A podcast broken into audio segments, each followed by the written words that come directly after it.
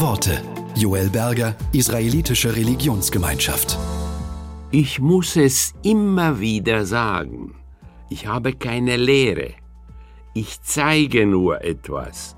Ich zeige Wirklichkeit.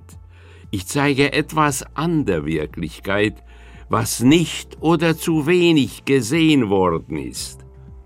Ich nehme ihn, der mir zuhört, an der Hand und führe ihn zum Fenster. Ich stoße das Fenster auf und zeige hinaus. Ich habe keine Lehre, aber ich führe ein Gespräch.